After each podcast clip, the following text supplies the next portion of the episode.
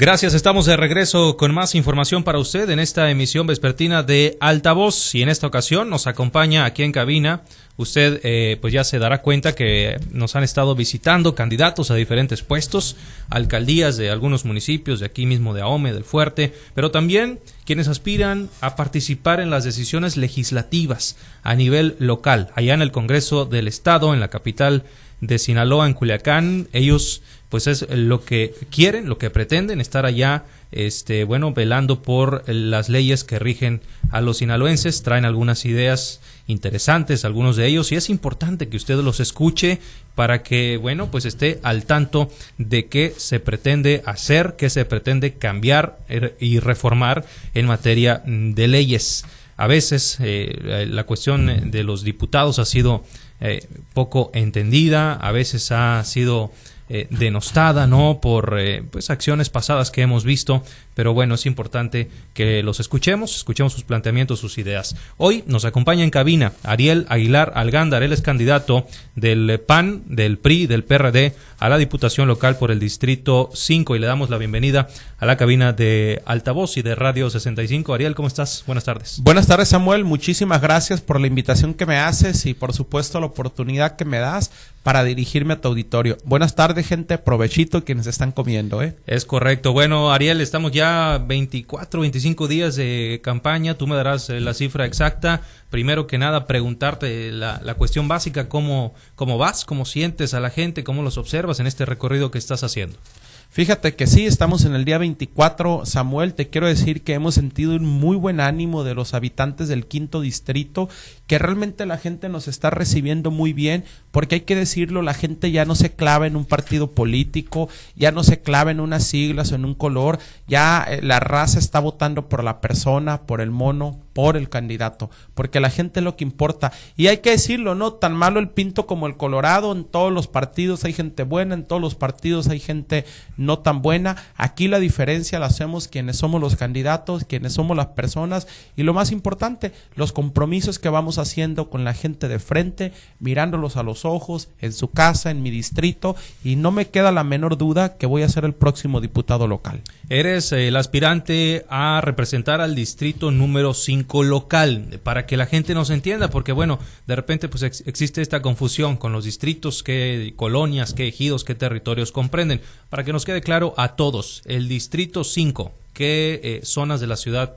o del municipio comprende. Fíjate que el distrito 5 eh, pertenecen cinco ejidos, lo que es el, el Flores Magón, 9 de diciembre, 20 de noviembre nuevo, Benito Juárez y Francisco Villa o Campo 1 y colonias y fraccionamientos como la Renato Vega, Las Canteras, Santa Luz, La Flores, Los Ángeles, Infoney Morelos, eh, Siglo XXI, Las Cerezas, Los Laureles, La Joya, Prados del Sur, eh, Mar de Cortés, Anáhuac, Insurgente, Bienestar, La Tejas, La 12, las Delicias, Residencial del Country, eh, lo que es este Jardines del Valle, eh, Jordán Madero, lo que es los tulipanes, Real de Villa, Real Alameda, Villa de Cortés, Santa Teresa, Sierra Bonita, San Fernando, Mediterráneo, Almendros, Los Naranjos, la Morelos, La Toledo y Villas de Monterrey. Más o menos en esas zonas es donde me corresponde eh, ser el candidato a diputado local del quinto distrito. Y hay que decirlo con todas sus letras, aquí la gente, insisto, le apuesta al candidato, al mono, y es así como estoy haciendo compromisos con la gente muy firmes, muy concretos, muy claros respecto a los problemas que hay en este distrito. Correcto. Ahora, mm, Ariel, ¿cómo hacer para que la gente, el ciudadano, que, bueno, eh, eh, será a fin de cuentas el que emita su voto el 6 de junio y a quienes tú estás tratando en estos momentos de convencer para que te elijan a ti como su representante de justamente este, este distrito. ¿Cómo hacer para que les crean a, a, los, a los candidatos a diputaciones? Se ha de repente un poco eh, degradado la imagen de los diputados, ya mucha gente los tiene en ese concepto de nada más eh, levantadedos, personas que obedecen órdenes superiores, en fin. ¿Cómo hacer para que llegue un mono, como es el término que estás usando tú, y que ellos piensen que es alguien que trae otra, otra postura, otra actitud, otras ideas? Claro, fíjate qué bueno que lo dice Samuel, hay que decirlo con todas sus letras. Cuando me hacen la invitación para participar como candidato a diputado local, yo francamente le entré porque quienes están jugando ahorita, quienes están participando para diputados, son los mismos son los mismos. Entonces hacer lo mismo con los mismos resulta el mismo resultado que es un gobierno nefasto. Y francamente eh, se tiene una mala imagen de lo que son los diputados en términos generales, pero yo creo que el, el, cargo como tal no es malo, desde luego que no, los malos lo han sido las personas, porque incluso hay candidatos que este que fueron a pedir el voto, hay quienes ni siquiera lo pidieron, que se fueron en la ola del 2018, no hicieron nada, no regresaron al distrito y ahí vuelven otra vez a querer reelegirse, a repetir y, que, y volver a pedir el voto. La gente ni los conoce, eh, la gente ni los conoce, eso es lo peor, pero todavía tienen el cinismo y la sinvergüenzada de volver a pedirles el voto que porque necesitan estar otra vez. Óyeme, si no hicieron nada, como para qué quieren repetir otra vez, o sea, para no volver a hacer nada, pero sí son buenos para cobrar, ¿verdad? Eso no lo, no lo niegan y eso no lo quitan. Te quiero decir que precisamente eso que comentas tú, Samuel, entre otras cosas, me motivaron a entrarle, porque yo creo que la gente nueva, la gente joven, también podemos aspirar a tener cargos públicos y que por supuesto lo podemos hacer y lo podemos hacer bien.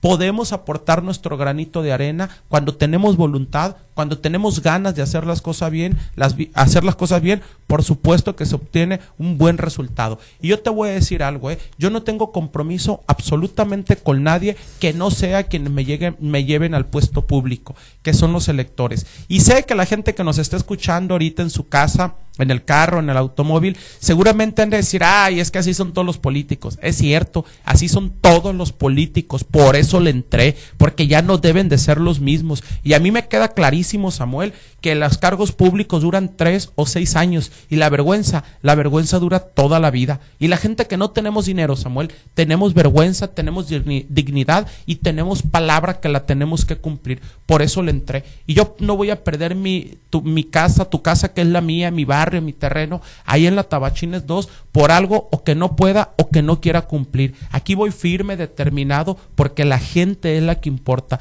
Yo también estoy cansado de los políticos de siempre. Yo soy un microempresario, un emprendedor que me animé a participar y queremos hacer las cosas bien. La gente cuando vamos empezando tenemos toda la energía, toda la chispa, todas las ganas y por supuesto vamos a dar el resultado que la gente está esperando. De eso no tengas la menor duda. ¿Cómo evalúas, Ariel, el, eh, actual, eh, la actual situación en materia legislativa en el estado de Sinaloa y ¿Qué crees que haga falta? ¿Qué ideas traes tú para mejorar esta, este tema? Fíjate que este, que la producción legislativa en esta legislatura que va acabando fue prácticamente nula. Se enredaron en pleitos sin sentido, con poca productividad y hay que decirlo con todas sus letras. Lo peor del caso es que hay diputados actualmente ahorita que ni siquiera regresaron al distrito y ahí andan otra vez queriéndose reelegir. La señora no tiene vergüenza, es una cínica sin vergüenza, ¿no? Pero bueno, que el, el electorado lo juzgue.